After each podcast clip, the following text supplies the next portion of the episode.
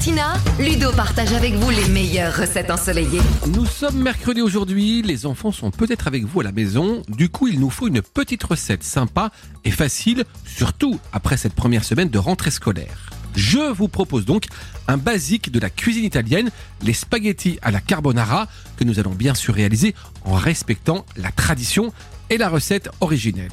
Allez, c'est parti, spaghettis pour 4 personnes pour lesquelles il va nous falloir un œuf et 4 jaunes d'œufs, 150 g de parmesan, environ 4 à 500 g de spaghettis, 200 g de lardon ou de pancetta découpé en lamelles et un petit filet d'huile d'olive. On passe à la préparation et on commence par mélanger comme pour une omelette notre entier et les 4 jaunes d'œufs. On ajoute le parmesan râpé et on poivre tout simplement.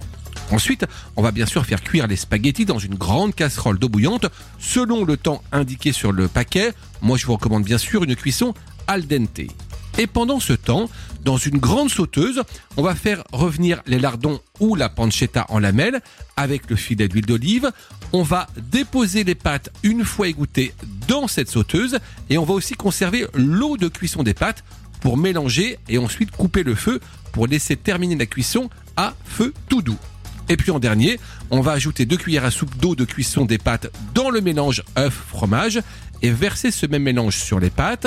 On va mélanger, ajouter là encore deux bonnes louches d'eau de cuisson pour obtenir cette sauce crémeuse qui va enrober les spaghettis à la carbonara. Et on va servir bien sûr immédiatement très chaud en écoutant un tube des Ramazzotti bien sûr.